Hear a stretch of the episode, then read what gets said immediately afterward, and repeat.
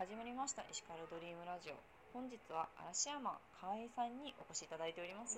どうぞよろしくお願いいたします。お願いいたします。すごいですね嵐山。は これ一応活動名で、い。あの実は今レンガっていう文芸があるんですけれども、うん。中世頃に流行った言葉遊びなんですけど、それのイベントをこの名前でやっておりまして、へーそうなんですね。はこれ本名ではないんですあ活動名。うん。あ活動名。ということは何かアイドルをしておられるっていや。ことでしょうか？そんなことはないんですが、まあはい。でもあのありがたいことにあのご縁をいただきまして今年の4月にはい。ミスアースというあのミスコンのうん京都大会に出場させていただきました。ああそうなんですねじゃあそちらの方でいろいろと活動をされているっていう感じですよね。そうです。そのミスコンの時の活動もさせていただいてであとこのレンガの会なんかも別のところでいろいろイベントさせてもらったりしてます。そうなんですね。実際私がそのレンガっていうのがあまりまだわからないのでちょっと教えていただいてもよろしいですか？そうですね。やっぱりレンガって知らない方の方が多くて、うんうん。漢字では連なる歌って書くんですけあど、ーはい、それでレンガまあ、よくブロックですかって言われるんですなん ですよね。レンガっていうねあの茶色いあれを。組み立てるやつみたいな言われるんですけど、ではなくて連なる歌って書いてうん。レンガでしてで、まあ、中世の日本ですね。鎌倉から室町にかけてぐらいにも大盛況するうんんですよ。でまあ、簡単に一言で言うと五七五と七七を使った日本古来の連想ゲームっていうふうにまとめることができます。はい、本当はルールがものすごく多いんですけど、うん。やっぱちょっとルールが多すぎるといきなりやるのはちょっとハードルが高いので、うん私の会ではもうちょっとルールを減らして、うんうん。そのそういう遊びがあったっていうところにフォーカスしてで楽しんでもらえるようにイベントをやらせてもらってます。面白いですね。す。ごいなんでしょう。なんかこう例えばって言われた時になんかパッと出てくることとか何かテーマを決めてやるんですか？ねそれはそしてもう決める時もあるんですけど、うん。決めない時もありまして、うん。それでもそうですね。私がやるレンガでは結構自由にやってもらうことが多いんですけど、はい。昔からあるもので一番有名なのはあの明智光秀のうんうん「時は今」っていうレンガ一番最初の句のことをホックって呼ぶんですけど、うんうん。そのホックで「時は今雨がしたしさつきかな」っていううん句があるんですよね。そはい。れが、あの光秀のど、うん。それが実はあの本能寺の変を予告していたんではないかみたいな風に言われることが多い句で多分一番それがレンガの中で有名な 句なん。ですけど、まあ、それでもやっぱり知名度はとても低いっていうのが現状ですね。へーなぜご自身がそのレンガっていうものにちょっとやってみようかなって思われたんですかあのもともと大学院であの日本文学を研究していましてうん。その時のテーマがレンガの中の一つの和漢レンガという分野を研究していました、で別の方からその方は文化系のイベントをよくされてる方なんですけど、うん。レンガをのイベントをやりたいということであの、研究しているのであればちょっと資料とか作ってもらえないかということでそこから始まりました、そう意外とそうなんです。皆さんやってみたら楽しんでくださったので、あこんなに楽しんでもらえるんだったら現代に合った形でもうちょっとこうレンガに親しんでもらえたら嬉しいなと思って、それがきっかけでした。えー、面白いですね。ありがとうございます。教えてもらえて嬉しいです。いやもうなかなか今何でしょうそのテレビとかね五七五まであると思うんですけれどもそれがまたちょっと違った形であレンガっていうものもあるんだっていうはいそうなんですねうん。五七五とか七七っていうのを、まあ、レンガ俳句とかうっていうのだったら割と一人で読むんですけど、うんかレンガはいろんな人で構成されるので、誰かが読んだ五七五に別の人が七七をつける。それをずっと繰り返すっていうスタイルなので、またちょっと一人でやるのとは違った楽しみがあるかなと思います。ということはあの二人ペアとかでやったりっていうイメージでしょうか？もうそれとも何人でもこうずっと連なっていくっていう感じですか？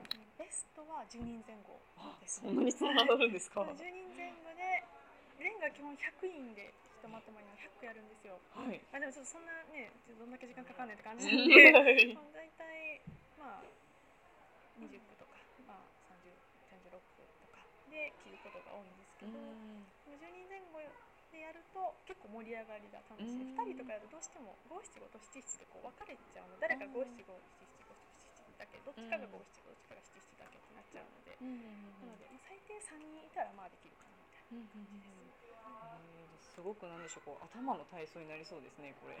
そう言ってくれはる方もおられます脳トレだとかうんあとちょっとラップバトルっぽいとか言ってくれる人ラップもいてバトル？アンサーソングみたいな感じも。誰かのでちょっとこう、まあ、コールレスポンスとか言ってくれる方もいたりして、その方々それぞれでこうこれみたいだなって思ってで楽しんでくださるので、うんうんうんうん楽しかったって言ってこれあるのが一番嬉しいですね。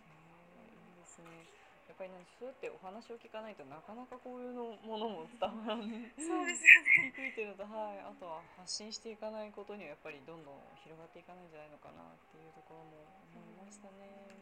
なかなか難しいですね。一応ツイッターアカウントで一応レンガールって名前でおレンガールはい。レンガールの嵐山ですみたいなツイッターはあるんですけど、でもやっぱりそもそもレンガってものをあんまり知られてないので、ちょっとずついろんなとこでイベントとかやらせてもらう中で知っていってもらえたら嬉しいなと思ってます。そういった活動がやっぱりこちらに書いていただいている伝統を伝承していきたいっていう部分につながっているっていう感じでしょうか。そうですね。やっぱり伝統ってずっと伝わってきたものだと思うんですけど、うん。もちろんそれはすごく大事うんだけれどもやっぱり時代の変化に応じてどうしてもそのまま受け継ぐことが難しくなるってすごくあると思うんです、うん。着物にしてもそうですし、うん現代に合った形で伝承していくっていうのが、まあ、大事かなと私の中では思っているので、うん。まあ、レンガに関してもそうですけれども、やっうんぱりその方を尊敬をした上でうん。少し時代に合った形で変えて伝えていけたらいいなと思ってます。まさにそうですよね。本当にやっぱりあの昔のこの伝統を守っていくためにはその時代に応じた変化っていうものも本当に必要だなと思う。のであのなんでしょうその先ほども言っていただいたみたいにちょっとルールとかを私の方はいろいろ簡単にしてますっていうものもあってでも本質的にはこういった本当のルールっていうのもあるんですよっていうのを知った上で本当に活動しておられると、まあ本当に昔はこういうこともやってたんだっていうのをはい、本当に知るいいきっかけになるんじゃないのかなとも思いますね。ありがとうございます。嬉しいです。はい、本当にレンガールもうちゃんと覚えましたよ。あ私嬉しい ぜひぜひレンガぜひ一度あのいらしてくれたら嬉しいです。ありがとうございます。一度体験してみたいなとお思い待ちしてます。ます。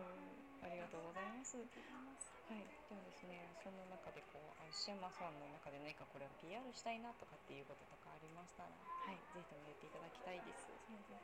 そうですね二つありまして、はい。その先ほどから言ったレンガなんですけれども、一応来月9月の16日に大阪にあります OBP アカデミアさんで、うん、レンガのイベントをやらせていただきます。はい。お時間ありましたらぜひいらしてください。はい。それからもう一点ですね、10月26日、うん。その先ほど申し上げましたミスアース京都のうん。事務局とか私たちのミスアースのファイナリストがうん。主体となってイベントをさせていただきます。下鴨神社で未来フェスという名前で、まあ、フェスですね、うん、させていただきます。私も実はちょっとレンガブースを出すかもしれないので、はいはい、お10月26日下鴨神社、ぜひ遊びに来てください。はい、ありがとうございます。もうこの二つは絶対に、はい、外せないですね。そうですね。来てもらえたら私もとても嬉しいですので、はいお待ちしております。ありがとうございます。ではですね、最後になるんですけれども、私が嵐山会のエシカルはというふうに言いますので、紙に書いている内容を言っていただいてもよろしいでしょうか。はい、はい、では言っていきます。嵐山会のエシカルは、伝統を伝承していきたいです。はい、どうもありがとうございました。ありがとうございました。